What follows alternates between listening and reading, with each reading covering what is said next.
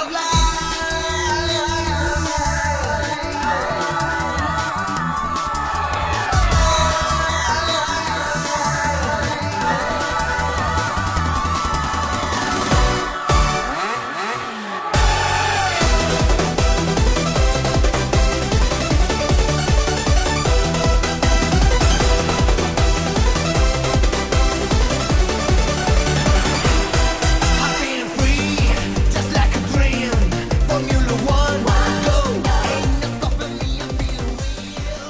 大家好，您现在收听的是最新一期的老麦聊赛车，还是我们的麦格跟斌伟两个人。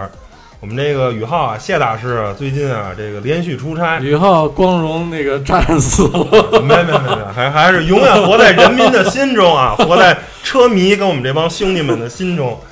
这是刚刚刚去了一趟这个东南亚，现在啊，呃，今天已经喜闻回国了这个消息，但是又被领导发到西藏去了。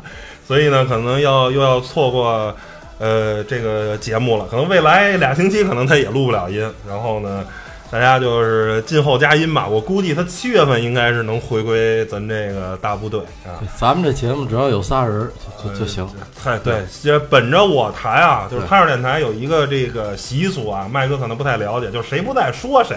就是为什么我们这个电台啊，在。哎，没什么商业的情况下，我依然呃艰难的坚持了四年，就是靠这个原则。谁不在说这，就是进了汤二电台，就相当于进了这个投名状了。你不在就说你，为了你怕被别人说呢，就这个没办法，所以呢就得老了勤着录来节目。我们就是靠这个原则，哎，扛到了现在啊。也给大家说说为什么这个最近这个一个月啊，一个月这个没更新节目，其实原因特别简单。就是我这个身体不是不是很舒服，这个肺炎，然后呢，等于在家就躺了十天，然后之后上班也是一直咳嗽，不是特别舒服，整个状态就不是特别好。然后呢，这不是到了六月份，整个等于是我整个五月吧，基本上都是在跟肺炎做斗争。到了这个六月份，今天这个身体终于比较舒服了，比较好的状态。然后呢，大家都有空，才能再重新。哎，坐在一起聊聊这节目，我觉得，但是没什么，呃，好饭不怕晚，这是我现在这个一个态度，就是说，咱呈现一个相对好的这个节目，我觉得比凑合的呈现一个差的节目，我觉得更值得那什么，就是每每带来的一期节目是有意思的，总比说我糊弄的做出一个大家谁都觉得没意思的节目。我们这节目更新嘛，不是说一个固定的频率，对说。呃，比较不不规则性，更新时间不是很规则。随缘，我们这叫佛系录录节目，缘到了节目就有了，你知道吗？也是本着这个，通过节目也能交一交友。然后，如果这个节目质量下降，然后可能也不认可说这个咱们的这种水水准了。哎，对对对，还是就是说可以不更新，但是更新的话一定是呃最好的这么一个状态。最起码我们尽自己最大的可能是最好，所以先利用这个啊，这前面这个先。给大家聊个小天儿，然后呢，我记着是好像是有一个这个网友啊，给咱留了一个言，咱还是把这个网友之前这空这段时间已经提了很多问题，哎，对对对，然后呢，还是咱呃把这个能有这个问题啊，先先先先给这个回答一下，我我来给大家念一下，这个叫呃 N A T H A N 一二三四五六啊，这个网友的这个 ID。啊，是这个名字。然后呢，他留言说感谢上次回答的这个问题。啊，他说我觉得现在 F 一运营方面似乎把 F 一往同车比车手方向推，然后而不是让赛车都不同。我其实更喜欢后者。能分析一下 F 一为何要把 F 一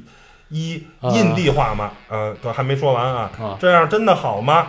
有了这个印地、印地卡、纳斯卡，为何还要把 F 一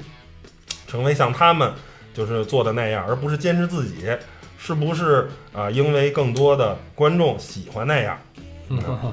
我觉得这个麦哥和斌伟都可以根据这个网友的提问，可以回答一下。你你是怎么看的这个？就是说，这个现在 F 一有点像偏向于美国这种纳斯卡啊，或者说是印地赛车的这个方向去发展了。而不是说，呃，坚持 F 一本身自己的一些传统的好好的东西，怎么看？你是怎么看的？呃，首先我绝对不认为这是说呃有人喜欢或者是怎样的，对对对，这种，所以才做出这种选择，可能还是运营成本的问题，就是因为当然说说作为。世界最顶尖的赛车运动，大家更希望说人类去挑战自己这个造车科学领域的这种极限。但是像法拉利、奔驰这种就是成绩又好，然后自己这个财力又雄厚的车队毕竟是少数。像 F 一最早在一零年的时候招标了三个新车队嘛，那时候扩军到十二个车队，二十四个赛车。但是后来就是像那些小车队陆续又退出了，就是险些已经凑不够二十台。赛车，然后这样的话，实际上是一种出于成本的考虑，做出一种妥协。但是实际上这样的话呢，当然还有一点就是像让托德，他以前法拉利的传奇领队，然后他上台之后，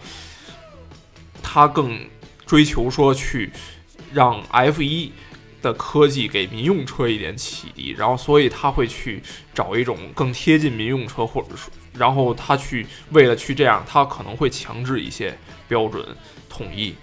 但是可能对观赏性来讲和和大家的积就是大车队的积极性来说都是一个打击。对对对对对对，我觉得啊，首先这些车队啊愿意进来玩这赛事，人都是为了宣传自己品牌。说说实在，F 一赛事是个什么？实际上是个广告平台，对吧？商业平台，它是个商业广告平台。它每年这么多观众，然后。全世界这么多人看，他他宣传的是什么？宣传的是这些车队的各自的品牌，等于是给你们车队做广告呢。说白了，那那所以说好了，那这些厂商这些为什么愿意进来玩这赛事，对吧？砸这么多钱，就是为了显示说我家科技牛逼，对吗？我的车好，我的技术能力强。然后你赢了比赛以后，宣传的直接就是你这个品牌直接就打出去了。这比电视广告、比杂志上广告、比任何媒体的广告都有说服力。嗯，因为你直接在你直接真刀实真刀真枪的战场上，你击败对手了，这才是能说明说你这品牌的强大，对吗？所以说，我觉得 F 一不应该搞同像印第卡、印第卡和 NASCAR 那种同质化。你这么一同质化，同底盘啊，底盘大家都用一个底盘，然后那个呃，这什么什么引擎什么的全都统一了，那还能体现出来哪个品牌强吗？根本体现不出来了，就这么简单，根本体现不出来，完全只能就是说是能体现出车手的水平，这我们相信，完全就是拼车手了，就像踢足球一样，咱们踢的都是都是一个球嘛，对吧？就是说，呃，跟其他运动就一样了。但是我觉得赛车运动它之所以特殊，就是因为它是每个人用的武器是不一样的，咱每个人在这儿比比这比赛。但是我们的有用刀有用剑的，就看谁练得好了。对，但是看谁的武器装备牛，就跟打游戏似的。说咱几个人打网游打游戏是吧？你的装备怎么？你要都是战士或者都是刺客也没劲。有战士、刺客、弓箭手什么的，反正职业不同。说说白了就是就是不一样的车手用着不一样的装备在这儿打比赛的，而且是装备厂就是在这儿给自己做广告宣传。而且你有时候刻意的去追求公平的时候，你在另一方面是就会新创造了新的不公平了，就是这对，这这是一种道理上来讲的情况。而且我觉得我同意你那个观点，就是说，呃，以前像以前不是说都二十个车队都凑爆了，险些就十八个了，险些就十八个辆车了。然后那个，呃，他们不是曾经说，一旦少于十个车队的话，就就就就得每个车队三辆车嘛？曾经说过这个补救方案。但是，所以说这就导致后来他们把 V 十给减了。V 十当时后来搞不下去了，就是因为成本。搞 V 八，搞 V 六，一个越来越小。你，但是我觉得啊，就是说你现在哈，你看啊，你有搞混合动力引擎，混合动力引擎你生产成本是没多少，但是你他妈这研发成本又上去了，可能又变相的研发费又上。你看这两年这个这三年，法拉利和呃奔驰的那研发费可一点不比 V 十那时候少啊，甚至比那时候还多呢。所以，所以是背着抱着一边沉，其实对，等于你把你把成本又又转到别的地方，包括它这个现在要求这种部件的可靠性，说每年只只能用多少套引擎，这不对的。实际上，它的这个增加研发成本也倒贴回来了。它生产成本其实没那么高，你只要我觉得就是说让托德啊，他没搞搞好一个平衡，就是说你这成本呢过了有点过了，你一台引擎只要能烧三站足矣。最多三站就一定要让它报废，这样的话厂商也生产得起。说真的，然后呢，你在研发上呢，你生产一个现在让整个一年是用两台、三台来着，三台三台就需要一一台动能回收是两扛十台扛十站比赛，那研发费更。高。对，动能回收系统好像是一年两套你。要研研研发一台能跑三站的引擎啊，嗯就很便宜，相对来没多少钱，研发费也没多少钱。嗯然后你三站坏了以后，你再生产也没多少钱，嗯，这样其实就比较平衡。我觉得有点过了。这有样有点过了，每站过去呢，一站换一台的时代呢，可能也嗯确实对大车就是队来说就是说白了让托德他要计算一下，就是这个成本呢，到底每一步其实他都要花钱，但是你把这个要平衡一下，你最后才能真正把这成本省下来。让小车队也更有机会。但是咱咱们说该花钱的地儿还得花，你比如空气动力学、嗯，空气动力学，还有这个这些底盘这些东西啊，这些东西一定要保持各车队自己的特色，你不能说啊，最后你们空洞也省钱吧，别搞空洞了，都拆了，搞统一底盘，那那你说那 那谁还进来啊？嗯那那比什么？没什么可比的了。厂商进来，对不对？那你看，就跟那年米其林说，米其林轮胎就不愿意进来，为什么？米其林说你现在统一轮胎，那能看出我轮胎优势吗？看不出来，对吧？你只有用两家轮胎厂的时候，你才能看出来咱两家谁轮胎在什么情况林牛还是贝雷纳一牛还是普利司通牛，咱有个竞争嘛。各种情况下不一样嘛，嗯，啊，或者是各有优势吧。有时候可能雨天你家赛道呃你的轮胎好，有时候温度高的时候可能我的轮胎好，对吧？不同的进站策略，反正总有个说头嘛。对，因为品牌，我觉得啊，怎么能推广品牌，就是要在竞争的环境。如果你这环境没有竞争了，光有车手竞争，没有车的竞争，嗯，那少了一个维度啊。F 一是车手竞争，同时也是不同的车的竞争。因为本身你看积分就是分车手总冠军跟车队总冠军嘛，它就是两个维度在考核。我觉得如果如果像美国那么搞啊，嗯说真的，F 一就因为美国呃公司接管了，所以搞美国化那套。如果纯搞成 IndyCar 那种，它反而全世界没人看了，因为 IndyCar 为什么我就看 IndyCar 就好了，为什么要看你这我跟个？你说为什么无聊啊？因为我看 IndyCar 的感觉就是什么呢？就是所有车，当所有车全长一模一样的时候，虽然说刷漆不一样，但是你的视觉会疲劳。你看一会儿，你会觉得好像我在看一辆车在这儿开。就是 就有点看重影了，一会儿红一会儿黄一会儿绿。对对对对，实际上，这个东西唯一的受益者是什么呢？就是小车队，它的入门门槛低了，因为研发费用不关他的事儿，然后他买的台数是少了，对这是的这点咱们不能否认哈。对，就可能俱乐部那个级别就可以玩了，不需要再需要厂队那个级别。那就不叫 F 一了嘛，那就成了一低低端赛事了，对有点房车赛什么的，就那种感觉了，变质了。其实美国人搞的就是低端赛事，咱们说就是入门级的，谁都玩得起的，哎，那种赛事。行，觉得行，然后帮助这个网友回答这个问题，然后大家如果有关于 F 一或者赛车的问题，也可以啊在所有平台留言。但是我个人还是推荐大家去我们的微信公众平台啊，这个比较好看，然后其他平台呃不见得会及时这个看，大家规推荐关注我们探二电台的这个微信啊，在每期的节目中都有这个呃推送。然后咱们书归正文啊，这个三站比赛虽然我是因为这个身体抱恙啊，基本上我记得好像看了是阿塞拜疆啊还是哪站我都忘了，反正看了一站比赛呃的一部分，然后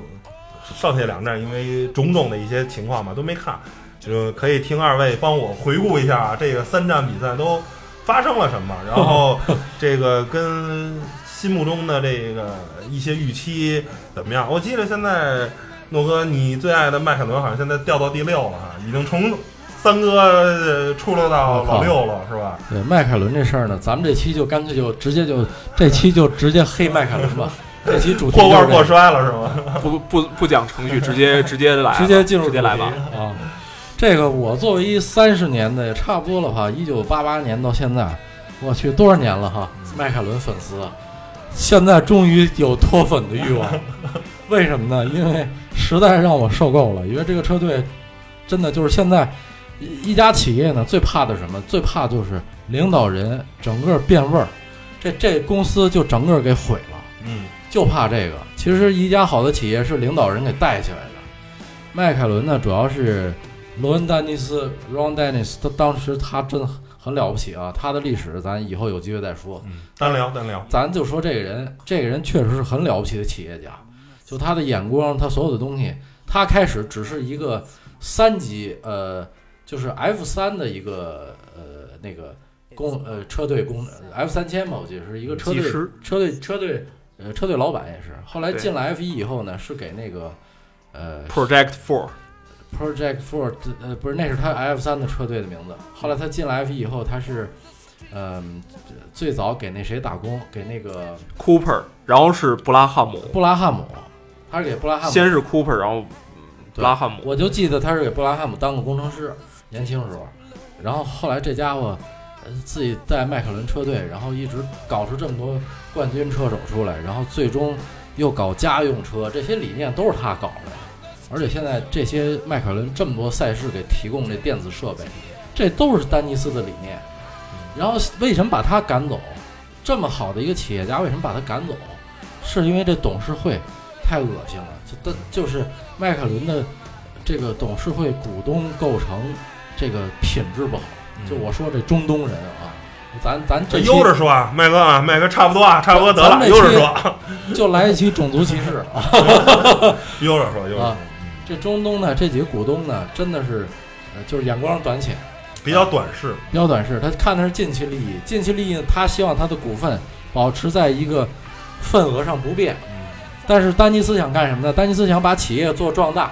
因为你迈凯伦作为一家小公司，你你你要发展嘛，你发展的话，你资金的话，你要吸吸引资金进来，你要增资，拉新的投资人进来，拉新投资人。可是这就意味着什么？意味着必然老的股份被稀释你，老的股东那些股份的要被稀释一部分。一的你的占股比例，嗯。你的持股比例要被要要被减少嗯。降低，你稀释你股份。嗯，但是长远来看嗯，其实对所有的股东都有利，因为企业一旦壮大了，利益更高的时候，其实那些被虽然说，比如说原来你持有百分之，呃，咱就说说你百分之五十吧，嗯，你你不可能那么高，咱就说你你持有百分之我的梦，我的梦，持有百分之二十，嗯。然后后来我给你缩的剩百分之十百分之十了，嗯，但是你一旦企业大了以后，你这市值翻了好几倍，是翻总体好几倍利润翻了很多倍，嗯，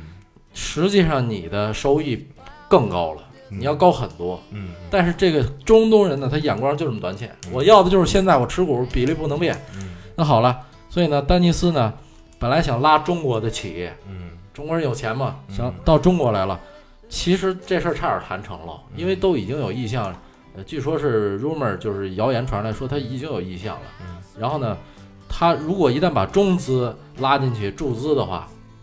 那迈凯伦一下就就是资金一下就能起来，嗯就能就就是说无论是对于车队的研发，嗯还是对于他企业发展都有好处嗯。那么董事会居然没批这这么好的事情，董董事会没批啊。然后那几个中东股东就反对，还有那个嗯那个当时他们还有一个大股东，呃也是那小子是泰泰格呃集团的一个董事，也是反对。然后这几人就联手，就说我们不愿意稀释股份，就是丹尼斯不不能把这个中中国的这个丹尼斯投资人给拉进来，丹尼斯的眼光看的是长远发展，所以所以呢，这下好了，这下，呃，其实丹尼斯说真的啊，他自己并没有增长股份，你想想，他自己那点股份，如果他引资进来以后，等于意味意味着他自己的股份也会被稀释，这老股东都会受影响。但是他看的是长远的眼光，他为了企业发展，嗯他是愿意降低自己股股份比例的，这才是好的企业家。但是这董事会太昏庸了。嗯就是联手把他给踢出去了，踢出局了嗯，全盘否认，也踢出局了。所以咱们就说起来，这个同股不同权啊，这事儿很重要，嗯对吧？就是说你不能有严格按照股份来决定你这个人的的的在总董事会的话语权。当时丹尼斯就是只有百分之二十的股份嘛，嗯所以他话语权就那么低，然后这个东西最后就导致人家给他踢出去嗯。所以当时乔布斯也是因为股份同股不同权的原因，被苹果曾经踢出去过。后来苹果傻帽了吧，把他踢走以后，你看苹果那几年是什么德行了，嗯。是吧？所以说现在的迈凯伦就跟以前苹果是一样的，把丹尼斯踢走，好了，你们自己玩吧。然后你们现在整请了个什么人回来啊？请了个傻帽，这老美，这老美就是就是个是个他是个做销售的人，他销售很厉害，他做市场做 marketing，市场很牛逼，就跟那个苹果以前那个张就是那个约翰斯卡利，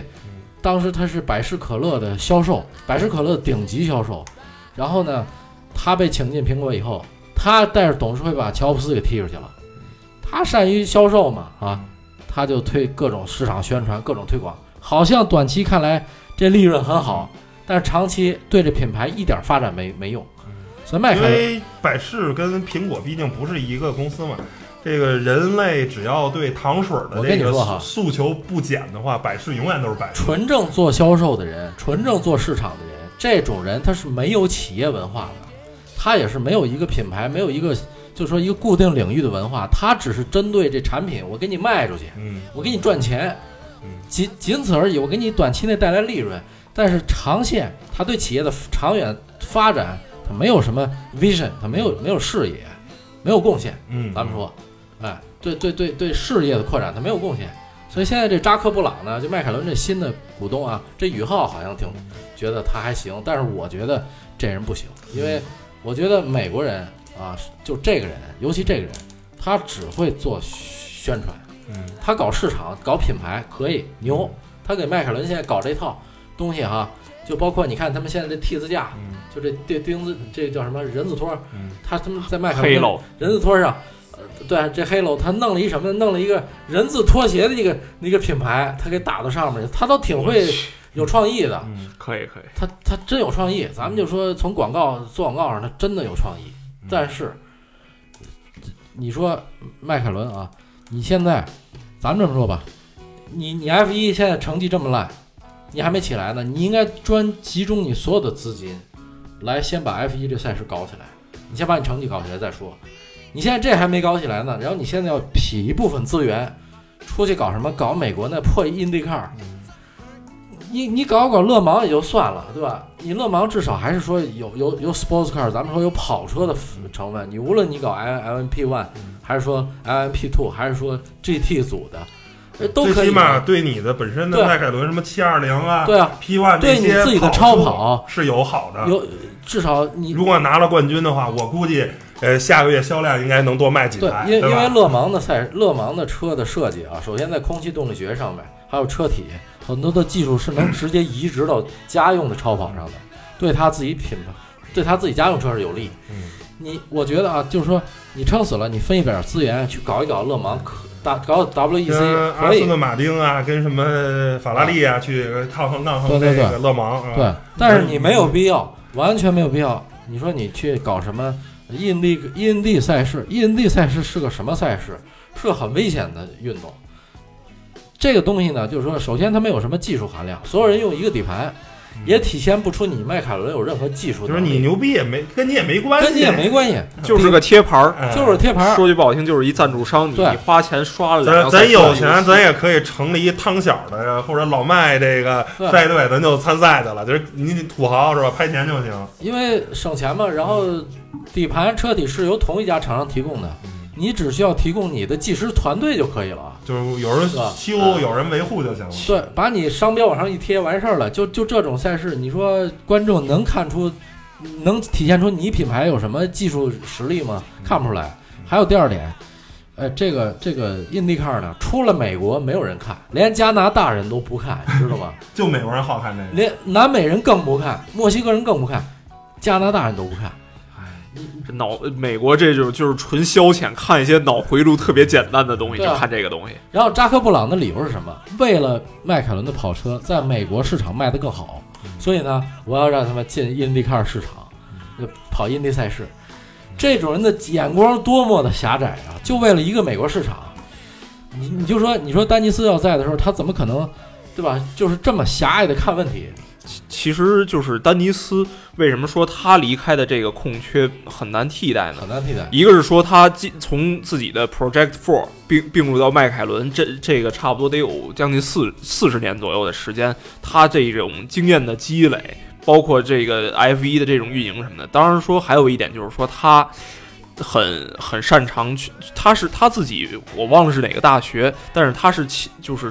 学车辆工程专业出身的，他可能在赛车运动里面，他会把握各个环节的研发的这种投入成本或者怎么着的。像以前他选的那个奔驰嘛，就是九十年代中他转转到奔驰，就是从雷诺吧转到奔驰，应该当时是从那个保呃，不不，标志，标志用了一年标志烂引擎，对，然后然后他当时就选说去，因为当时奔驰也没有自己的赛队，然后他选择奔驰，然后一直可能到零，就是到汉密尔顿夺冠这之前的十多年，都是成绩总体来说不太，都都非常不错。然后除了零四年因为可靠性差嘛，因为他一直就没跌出过前面那个三四名，就没跌出过第四名。然后那个呃，怎么说呢？就是说，因为丹尼斯吧，呃他当时找奔驰呢，其实他都让奔驰持了点股份了，但是呢，他后来还跟奔驰一块造跑车。但为什么最后两家闹分家了？因为奔驰不愿意让那跑车贴迈凯伦的商标，而且呢，迈他们不愿意搞那个中置引擎跑车。因为丹尼斯的理念就是说，咱搞可以，但是一定要中置引擎，然后呢，这才是标准的跑车的的的这种这种设置。而这个奔驰跟它的理念上产生差异了，所以这导致分家了。但是不管怎么说吧，就是说，就就说扎克布朗这人哈，他现在呢没有，就在我看来，呃，你带着阿隆佐，尤其你自己搞就算了，你又带着你的王牌车手去跑 IndyCar。阿隆佐是有可能出人命的呀，我不是开玩笑。这头哥是我，我是头哥最支持粉丝，我不希望这车手出人命，因为 IndyCar 真的很危险，对吧？舒舒马特安全级别比这个 F 一差太多了。差太远。我跟你讲啊，那年就是前几年 V 十那时代，呃，美国那个印第安印第安纳波利斯那时候还有赛事呢，就是他那进入大直道时候，曾经三百三百公里时速撞墙，F 一赛车出过两次，都是小舒马赫撞的。但是你知道吗？撞完以后自己走出来了，没事儿了。但是如果你知道那速度，如果是 IndyCar，有可能小舒马赫就当场就死了，嗯因为 IndyCar 它那个车的就是那个整个的安全性抗撞。抗撞击能力跟 F 一根本就没法比，根本就不是一档次的。是就一五年的时候刚去世的嘛，就 Justin Wilson 也是以前 F 一的车手，就是 IndyCar 去、啊去去世的。对啊，呃，怎怎么说呢？就说 IndyCar，因为你看它每年哈，他们那个椭圆赛道都有撞车，嗯他只要一撞，你看，其实每一次事故都挺吓人的，都是支离破碎。那赛车就是你看着都都瘆人，撞的那车手你能看见肢体都露外边了，然后你就觉得说这能活下来就是奇迹，真的每一次撞车都是，然后，然后，然后你再去想说，这是你的偶像去参加到这项运动，啊，就是 F 一，而且你知道 F 一的顶级车手，我我就不说这我偶像了，我就说 F 一里这几个最优秀的车手，你让哪位去都不合适吧？是不是？你说你说出条，你就咱就说呃 Vettel，咱就说汉密尔顿，咱就说呃维斯塔潘，咱也算上，里肯里卡多都算上。咱这几个人，你说你让谁去 IndyCar 跑几圈，吧唧撞死了，你说合适吗？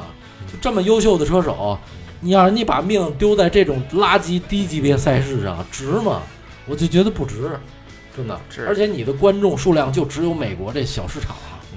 而且咱们咱们不纠结不纠结这个过程和细节吧，咱们看从结果导向来走，就是迈凯伦这几年来讲，就是它首先赞助商来回的去变动，然后引对这个配件的供应商也在一直的变动，然后现在等于是车队战绩一直不好，而且咱们讲就是这车身越来越干净哈，这赞助商都跑差不多了，这个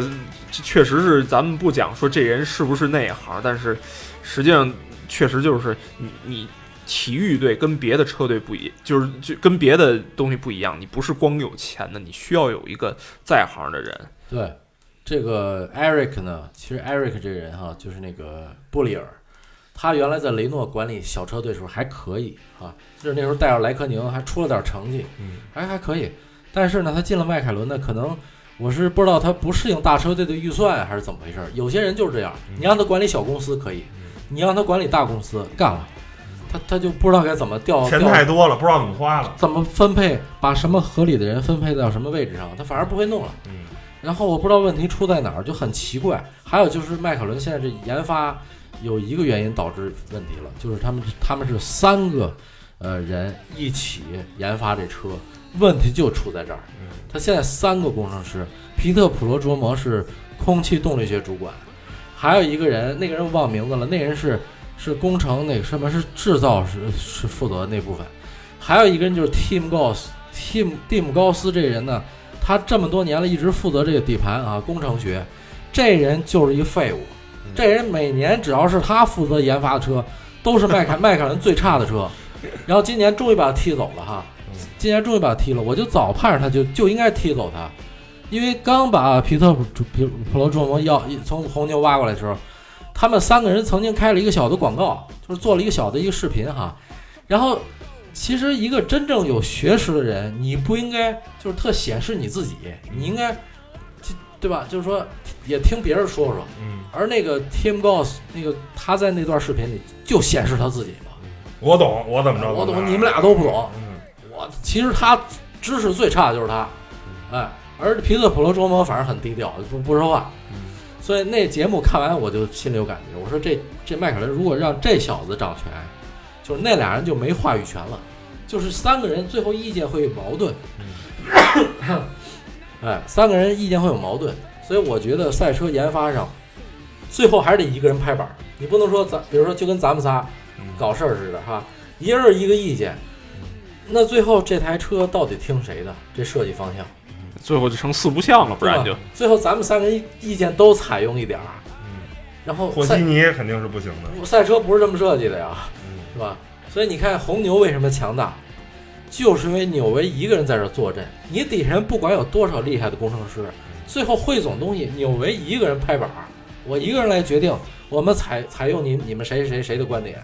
然后我来加上我自己，先民主后集中，最后集中这下很重要。集中一下很重要。实际上，咱们讲说一零到一三这个红牛这个非常势不可挡的四年哈，这个主要是红牛之内一个就是铁三角。当然说纽维是后来被挖过来的，当然另外两位就就是可可以跟之前麦哥说到这个迈凯伦现在的这个人员架构 形成一个非常鲜明的对比。呃，首先咱们说霍纳尔这个人，霍纳尔他零五年的时候，红牛出设计出 RB 一，然后那时候他刚把美洲虎车队，就是也叫捷豹车队收购嘛。那个时候他是他才多大呢？三十二岁，他七三年生人嘛。然后他为什么这么早就能得到这个车队管理权呢？实际上就是他在最早也是一个车手出身，然后在低级别的那种赛赛事里面，然后他可能就是想得非常清楚，说我看样子不是这块料了。然后我他他就在二十五六岁的时候，他就已经在着力的培养自己这个车队的这种，这就是车队管理的这种才能，所以他后来去，他就是想到说，光撒钱不行嘛，就是因为一个当当年的一个鲜明的反例是谁呢？丰田，就丰田当时的那几年的投入，永远绝对不低于法拉利和迈凯伦，但是他最早最好就拿过年度第四，丰田是最高的，他然后，所以他挖挖来的人才就是一个纽维，一个就是刚才麦哥提到的 Prodromo。对，呃，零五零都是零五年底从迈凯伦离职了嘛，然后那俩人真的就是迈凯伦的骨骨干啊，对，那两个人。所以然后他中间因为因为他刚来的不可能完全影响到这个赛车的设计思路嘛，然后他蛰伏了几年，然后终于在一零年开始连续四次那个由 Vettel 拿到这个车车手冠军、车队冠军，然后就是。呃，Marco 博士，当然说 Marco 这博士，我是持对他很持保留意见的，包括他以前 挺，就是挺 Vettel，挺现现在挺维斯塔潘，就是就是包括像那个阿塞拜疆那次撞车的时候，就是这个人有的时候他太感情用事的时候没原，就是没有没有原则。但是这个人也是实际上也是非常的怎么讲呢？就是非常专专业有眼光的人。他也是职业车手出身，四四三年生人嘛。然后他七十年代初的时候也甚至已经开到 F1 了，他比霍纳尔成功的多。但是但是有一个小的意外，就是他在一站比赛里面，我忘了是哪站，他被后来的一个 F1 世界冠军，呃，菲利帕尔蒂就。迈凯伦第一个世界冠军嘛，巴西人他，眼睛打瞎了。对，就是他，他赛车赛车飞出那个卷起来的石头，然后打瞎了，然后当时他那个安全保护措施不太不像现在这么完备嘛，他就是瞎了一只眼睛，就是大家现在可也也能有时候镜头给到，他也看到他那个眼睛有一个不太正常，被迫退役了。退役他最后搞的是什么呢？就是车手经济。呃，麦哥可能比较了解的一个车手就是杰哈德伯格，以前塞纳的队友。啊他的经纪人就是马尔科博士，然后还有一个当时 F 一不很成功，但是在耐力赛很成功的叫卡尔文德林格，奥地利车手，那也是马尔科做经纪人。德伯格真的挺，作为二号车手啊，咱不说塞纳，咱说他作为一个单纯看一个车手，其实挺优秀的一个车手，很稳定。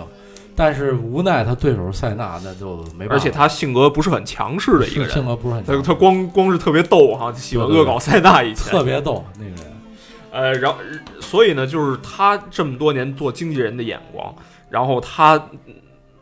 他会为这个车队输送非常正确的新鲜血液，像以前的维特尔，然后包括像维斯塔潘，其实维特尔是应该是 Marco 第一个红牛第一个培养出来的车手，成才的车手，对，就是自己自己最，早还有克里斯蒂安那个克莱因，克莱因啊，那都没成功。这真正第一个成功就是就是 Vettel，哎，所以 Marco 他眼光确实很厉害。你不说别的，就是说他们这个红牛这青训体系啊，呃，目前看来是 F 一这几支车队里最优秀的啊。你像法拉利啊，像迈凯伦啊，这都、呃反正这几年这些青训都没培养出什么像样的人。这么讲，实际上就是还是回到那个问题，就是体育运动队，它不同于其他的商业团体或者机构，它必须要有绝对专业的人才去支撑。对然后咱们反再反衬一个，就是法拉利，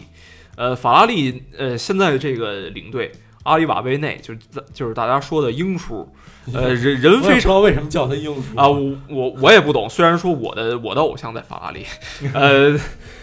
这个人很不错，很。然后当然说他也他非他最大的优点，我相信很多年之内都没没能找到一个体育领导人能嗯能够跟他比较，就是他能把人就是这么大一个团队人际关系调得很好。嗯，呃，就是啊，那个情商极高的那么一个人。但是他是以前是什么呢？他以前是在菲利普莫里斯，就是一个烟草机构供职的。他可能到一零年以后，他才进是正式进入一个汽车机有时不。好说，这就跟以前那布里亚托利似的。布里亚托利以前是卖服装的，是一服装商。贝纳通是吗？嗯，你说贝纳通，后来雷诺，是吧？都他搞成功的。他作为一个其他行业的成功商人，有时候进来这领域了，反而有有独到之处。哎，呃，但是可能我我觉得英叔的存在，他可能就是法拉利这几年车的状态回暖，但是对有原因。还是还是差那么一步的那么一个原因但是我跟你说，这这两天有一消息，就是法拉利的那个主主设计师被索博给挖走了，明年跳槽索博了。我觉得那可能是技术支援吧，因为那个大家都知道，那是那是名义名正言顺的法拉利二队，呃，哈斯不是法拉利二队呃，不是哈斯，哈斯是法拉利的正经客户，就是实际上说白就是法拉利集中集中在配件上有任何的升级，他都要把最新版的供给哈斯的下一套货的。他不像索博是你你把年初的这一版，你直接给他一年多少台配额给打打给他，这这这个索博成立，但是哈斯的话，法拉利这么做可以可以被被判成违约的，甚至但是反正怎么说呢？他既然明年为索泽问任职了，他就不能把商业资料告诉法拉利，这个是什么禁止的，逮着就完蛋，就跟那年罚迈凯伦似的，就说迈克考夫兰嗯，就抓着。其实 F 一车队每个车队都有间谍，嗯，互相都在偷东西，只不过就是那是被揪出来了而已。嗯你就就是说白了，就是你你别被抓着，被抓着就完了。行，我觉得，呃，说了半天都是这个一些 观点啊。我觉得最后现在已经四十分钟了节目，咱们拿出一点点时间 来回顾一下这三站比赛，因为确实已经发生了太长时间了，咱们稍微说说。对对对对稍微不用不用太太大的篇幅，因为确实。大家如果看了呢，就看了；没看呢，其实听我们说意义也不大了，因为确实已经就发生了。这个官方每每每次还有那十分钟不到的那个小小集锦呢。对，咱就那个回顾一下吧，因为我就我就先说我这个时刻吧，因为呃我刚才查了一下，我看的那站是那个在西班牙加泰罗尼亚，你看了呃嗯，我看了大概一个小时吧，就是最后一小时，然后我最后是那个奔驰双？呃，奔驰这个双冠，我的这个中间啊的过程没有。我看过最逗的一个，因为就是我我是很喜欢这个这个这个这个一些政治上的这些东西，我觉得很有意思。嗯就是这个呃，当时蔡澈先生是奔驰的现在的董事会主席啊，CEO，然后是在这个批房里正在看这个比赛，然后呢，就是当确定了这个奔驰两位车手这个非常好的这个优势成绩啊，就是当时一看，基本上可能都开到最后第二圈、第三圈了吧，马上就比赛结束了，俩人还成绩非常好，也没有什么问题，那基本上就稳稳的，就第一、第二嘛，俩人就比比比较稳。结果呢，就很高兴，这个蔡澈博士也很高兴拥抱，然后他边上就是那个 Niki Lauda，但是 Niki Lauda 也很高兴，但是蔡澈博士想可能是抱一下或者搂一下那 Niki Lauda，Niki Lauda 没没鸟他，你知道吗？就是能感觉啊，蔡澈对于奔驰来说，那绝对是奔驰最大的领导了。他虽然不是不是大股东啊，嗯但是他是职业经理人，他是最大的领导。但是能感觉啊，就是这个 F 一就是这个咱所谓批房啊，嗯就是这个圈儿，就是 Niki Lauda 对于奔驰来说的地位啊很高，就是就我不太鸟你，就包括后面那个蔡澈博士在看那个汉密尔顿领奖的时候，他站的位置也很靠后，他不在第一排，他大概是也也许啊，因为是碍于他这个 CEO 的身份啊，他不能挤，跟别的那些车队的技师啊，或者跟那些人去挤啊，他拿冠军，他他毕竟是一个。是吧？他毕竟是一个那么高高位置的人，他得他他没法去挤对他得他得矜持一点，就在后面，呃，站在比较后面，人相对少着点，鼓掌，然后高兴。然后呢，但是那个尼克劳达可能是因为地位的原因，他也没挤，但是他看的就是他是在最前头呢，然后在前面鼓掌，就是你能感觉，反正就很有意思啊。俩人都是一个是在 F 一一个传奇人物，另一个是对于奔驰来说，我觉得蔡澈博士是一个非常了不起，就是帮助奔驰近十年民用车，对整个的现在奔驰的经营状况非常好，跟这个蔡澈先生的这个努力是这个不无关系。但是能感觉到，这在 F 一，这 F 一自己是一圈小圈子。虽然我们是啊奔驰赞助的，但是呢，我操，我奔驰 CEO 我也不太鸟你。这东西是就是每俩人贡献不一样，贡献领域不一样。这个尼尼奇劳达呢，他是对 F 一车队的贡献很大，包括这个赛事，他都是一个丰碑式的人物。没错。而蔡特呢，他只是家用车有贡献，所以呢，他们互相彼此尊重吧。嗯，还是说欧美人呢，嗯，跟中国人理念还是不一样。就是说，欧美人首先他没有这个就是等级观念对，他不是说因为你是职级确实蔡澈要高太多了。对他不是说因为你蔡特是集团主席，你来了以后你比我们谁都牛逼，我们都得敬着你，不是这么回事儿。因为在欧美就是，即使你你是总统，咱们也都是平级的人，咱们都是平等。最起码在批房里听我的，哎。你再就是有点什么嘞，你官儿再大，你县官不是县管，对对对，他跟 是吧？对他跟中国、日本这种地质国家不太一样，不太一样，嗯。因为欧美它是比较讲究，就是人与人平等的这种这种环境，所以说它的人文就是这样，就是不管你官儿多大，你来了以后，我们这些小团队，哪怕我们团队的小工程师，哎，也要挤到前面来庆祝，而你老板呢，你远远的你站后边儿，鼓鼓掌就行了，高兴高兴就对，行了。来占个位儿位置就行了，也不至于说每个人都对你卑躬屈膝的。你所以说在国外您领导，您前面鼓掌，您前面那个怎么对，着？没有那一说，没有在那在国外没有人会敬着领导，因为说你是 CEO，因为你是领导，我们就得敬着你，没有那一说，哎，就是说这这种是不存在的，所以所以说，呃，这倒很正常啊，就反正挺有意思的啊。对，我觉得麦哥跟那个斌伟可以分享一下你们这三站关下来，觉得一些高光时刻、有意思的、值得给大家分享的 我我非要说的一个事儿，可能就是也是要影响明年，甚至说后面几年的一个事情，就是阿塞拜疆红牛两两个车手因为因为内斗双退，最后撞了。那个那个视频我后来对，就是因为就是维斯塔潘嘛，就是一个属于非常碰碰车又碰碰车，非常强硬，就过于有点过于强硬了嘛。虽然说咱们那个觉得说多次变线这个禁被禁止不好，但是他这个有点很过于强强硬，就是因为看过内战比赛，包括排位赛、练习赛的朋友会知道，就是阿塞拜疆那个。跟普通的赛道有一点不同是什么呢？就是它的路面非常颠簸，它不是一个说你你想怎么操控怎么操控的，就是像大家在那个老城区那个赛段，就是你错过刹车点，好多的人就是不打方向盘了，就是直接冲到那个逃生通道里面，然后再再掉头回来。然后因因为就是你你你去猛打方向盘的去重刹，可能会更严严重的失控嘛。然后但是当时维斯塔潘在三百三十公里吧，咱们不不敢更更更高了说，因为我也没有车载。三百三十公里的情况下，他去关里卡多的这个车门，这个可以说是一种非常极端的一种行为了。然后可能就是最后导致就是里卡多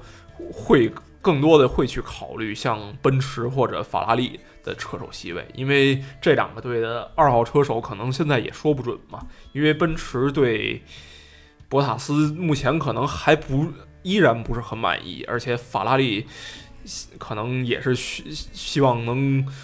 做出一些改变了吧。因为莱克宁今年年就是到到生日是三十九岁，也准备该这个我光荣隐感觉我。感觉哈，我感觉就是今年肯定是奔驰跟法拉利夺冠了，也就是说肯定是汉密尔顿和 Vettel 两个人争世界冠军，这是没跑的哈。也是两个车队争世界冠军。对，但是这两个人呢，肯定得有一个人是输，一个人赢。嗯，那么年底就看谁输了，谁输谁滚蛋？谁就失去话语权，不是说滚蛋，嗯谁就失去失去了什么话语权呢？就是有可能失去挑选第二车手的指定第二车二号车手的话语权。那么比如说谁输了的话，可能这个车队的二号车手明年就有可能是里卡多，因为里卡多其实去去奔驰去法拉利都一样嘛，都是好车嘛，是吧？对，反正都比他现在的车都比现在车强啊。而且他他不像他不是新秀，你说如果像法拉利底下的勒克莱尔，你把他提上一队，你跟他说啊，就是说那个你现在还是在积攒经验，然后全力去去辅佐维特尔，这样的话，他可能说现在因为他也年轻嘛，二十一岁不到。他他可能会愿意去接受，然后但是说里卡多作为一个有一定成就、有一定名气的车手，他肯定不会这么接受的。对，他他他要么就不走，要走就肯定是顶级车队，而且绝对不会愿意做二号车手。所以说，以他的能力、心理素质、全面性，这车手，呃，反正奔驰、法拉利，我我感觉就是奔驰和法拉利这两个车队，至少有一个车队明年会有他一个位一置。个位置啊。我我这么猜想的，因为说真的，这俩车队的，咱们就说二号车手吧，无论是博塔斯还是 Kimi，这个这这这水平全面性跟里卡多不是一档次的，啊，所以说顶级车队呢，毕竟这两这是现在成绩是顶级车队，所以他们从车队角度出发，还是希望要最好的车手，这肯定的。嗯嗯，呃，是吧？然后，但是实际上就是，呃，目前来说，目前来说摆在纸面上的消息就是，里卡多和法拉利有一个双向选择权，就是他签到六月三十号。对但是实际上大家都知道，就是法拉利，呃，特别喜欢每年蒙扎附近。去去宣布一些大的动作，而且就是大的车队一般也都是到年底可能一切尘埃落定了再决定，这是给法拉利一个很大，呃法拉利包括奔驰一个很大的难题吧。当然，而且就是说这两个车手可能也是尽量给自己争取一个话语权，因为虽然说可能说大家都知道说维特尔一四年和里卡多搭档，这是他的生涯一个比较低谷的时期嘛，对吧？那个，但是反过来还要想一个问题，实际上汉密尔顿。有人说汉密尔顿不会害怕里卡多，但是我觉得不害怕是一方面，但是欢不欢迎是另一个方面。对，因为他零七年和阿隆索，包括一一四年到一六年和罗斯伯格，这都是属于啊那个两个人去去去需要在人车技甚至于人脉上去争夺。其实你知道零七年吗？和就是还有罗斯伯格那事儿啊，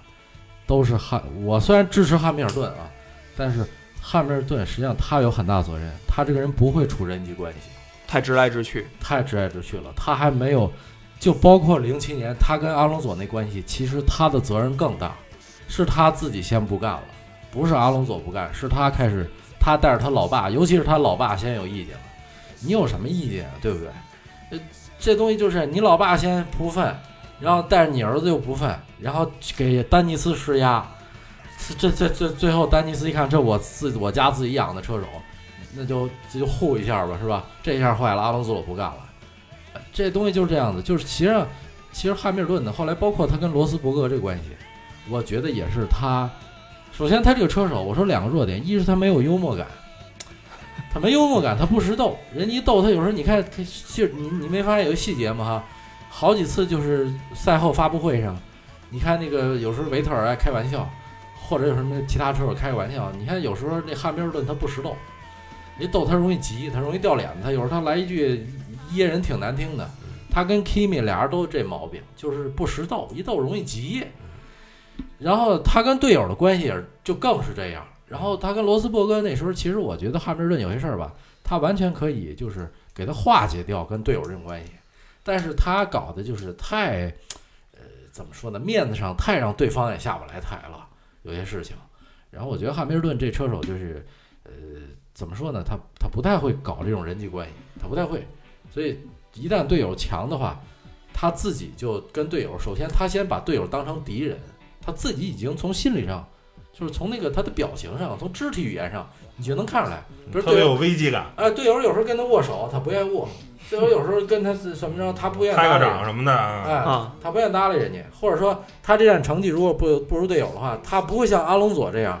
下去跟人握握手。阿隆佐就面上很过得去嘛。其实这站我成绩一般，即使这站你好了，但是马萨曾经在法拉利时候有那么两站排位赛，就是正赛超过阿隆佐了。记者又使坏，记者就问阿隆佐说：“那个你能接受你队友比你成绩好？”阿隆索一乐说：“说没什么了不起的呀，我相信我自己的能力。他这站比我有强，你看我下站再扳回来的，人笑呵呵的。但是人跟队友永远是一个，我我我跟你握手，给你祝贺你这么一关系。但是那个汉密尔顿不是，汉密尔顿是我绝对不能允许，有点小心眼儿。说白了就是，他就是心眼小，就是心胸不够。说白了。”所以这个东西呢，就是你跟队友，那队友肯定就得弱呗。说白了，队友要强你，你就不干了。就得是一软柿子，你要是一硬柿子，就捏不了。对他跟人没法，他自己就不知道怎么跟人相处。而而且他有时候也怕那种说情商特别划得来的那种。对，就是你比如说像像巴顿嘛，他他当时可能最后实际上就是在在管理层失宠，然后最后车队不太就是更偏向于巴顿了，所以他最后。被迫可能就是他肯，我相信他绝对不会特别甘心去离开，因为当时丹丹尼斯也在队嘛，那那真是跟自己再生再生父亲似的那那么一个人。对对对，他他当时就是因为惠惠特马什就不宠他。你看那二零一二年他们有最好的车，比红牛那台车啊还要好那么一点点，但是有些赛道还是红牛有优势，但是反正基本上差不多吧。但是呢，你有了最好的车。那你得把侧队向你一号车手倾斜呀，不的，这惠特马什从澳大利亚站开始就是从进站策略上就倾向于巴顿，就完全就是公平化，完全不给汉密尔顿一点儿策略上的倾斜，完全不给，所以这就导致最后到年底，你看那一年下来，汉密尔顿机械故障比巴顿要多，然后然后策略上也导致他在进站策略上也没有巴顿占优势，嗯，就他年底他积分那年就是导致他损失新加坡站。你那个变速箱坏了以后，他直接就意识到，那是他要转转去奔驰的一个转折点了，啊，就是就像你他说的，就是边远说的这个人际关系还没还没搞好。行，麦哥呢？你觉得这三站你的最认为高光时刻呢？你最想给大家聊聊的？哎呦，说晕了。没事，接着说。不是，我都忘了。先是西班牙站，然后是不是应该是再是阿塞拜疆？最早是阿塞拜疆，阿塞拜疆，西班牙，西班牙，摩纳哥，摩纳哥，在摩纳哥，摩纳哥没什么可说的，说太无聊了。对，应该就是这赛这赛道吧，我觉得就是没没有什么可看的，就是排位赛直接决定了正赛结果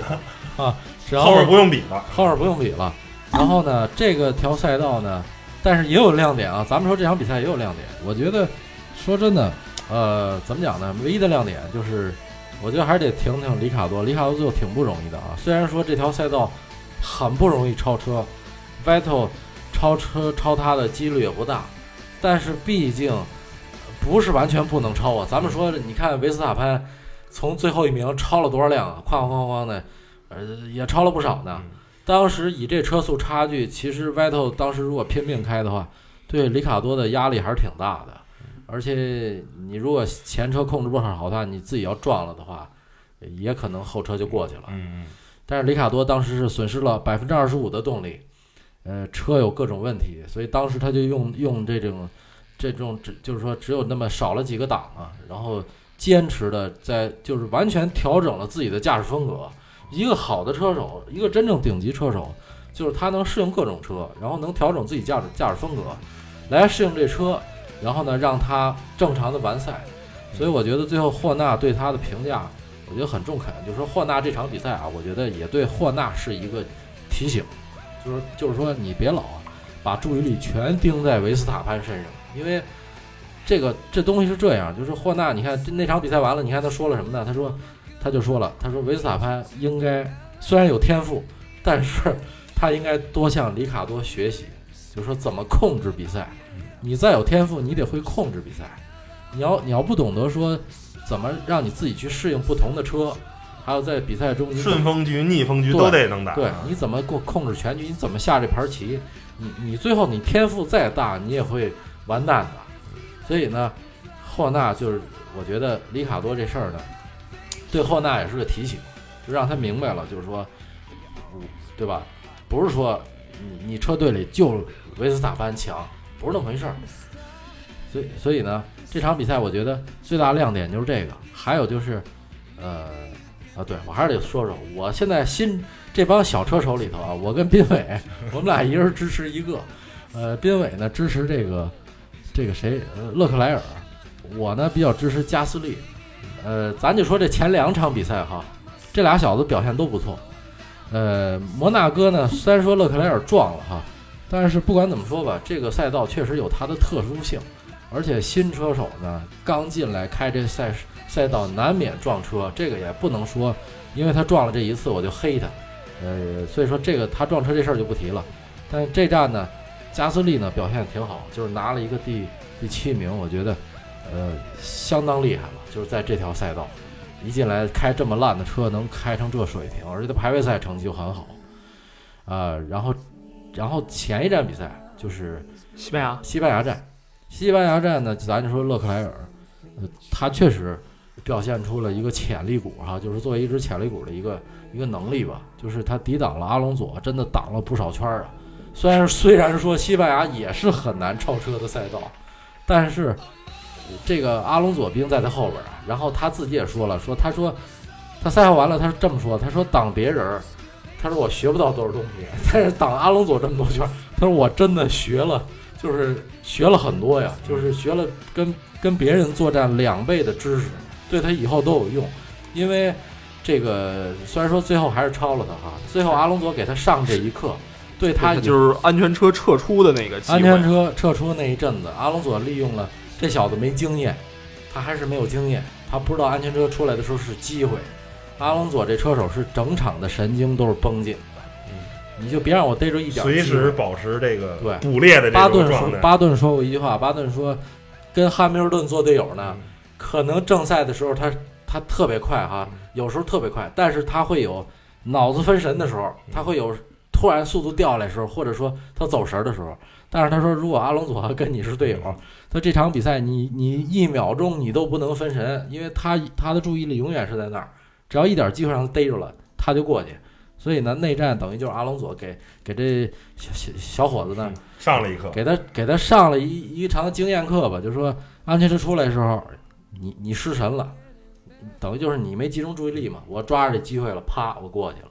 所以这这东西也无可厚非。所以勒克莱尔他说的也没错，等于是这个对他的以后的人生的成长，我觉得是很有益处的。因为他以后再碰上这种情况，他就很注意了，在安全车的时候，在任何情况下我都不能分神。就不能光原地画龙那种是吧？对，他之前可能也是挡阿隆索挡那么长时间，他太美了，太高兴了，你知道吗？我一看，我操，你也过不去，你也过不去，我也挡你这么久了，我结果他他就掉以轻心了，他没想到安全车是机会，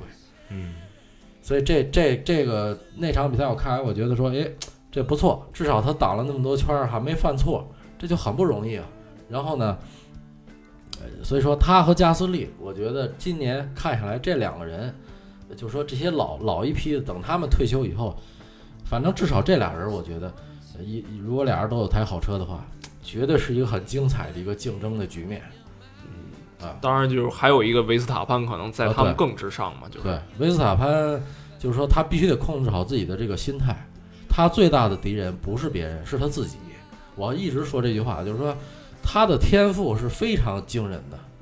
啊，但是怎么说呢？就是他现在的心理素质，就他的心态是他最大的绊脚石。这这个 F 一车手最大的问题就是心态，啊，所以所以。对，所以反正这三场比赛基本上，呃，阿塞拜疆这俩人这撞车呢，也是也是，我觉得红牛失策吧。当时不应该让他俩，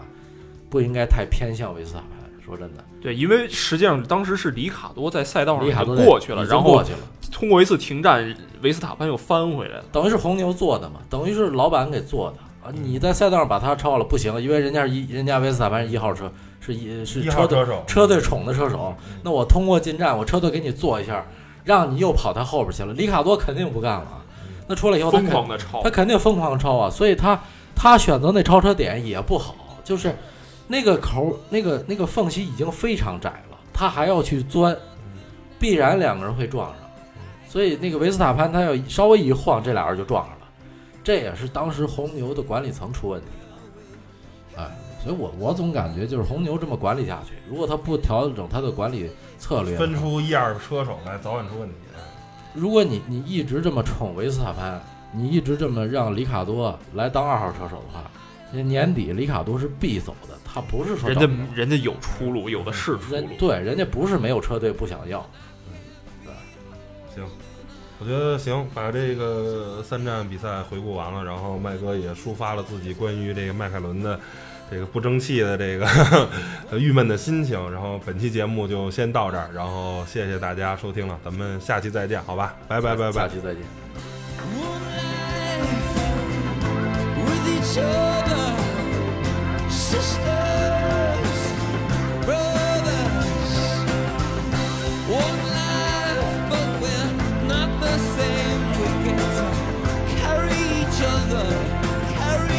each other.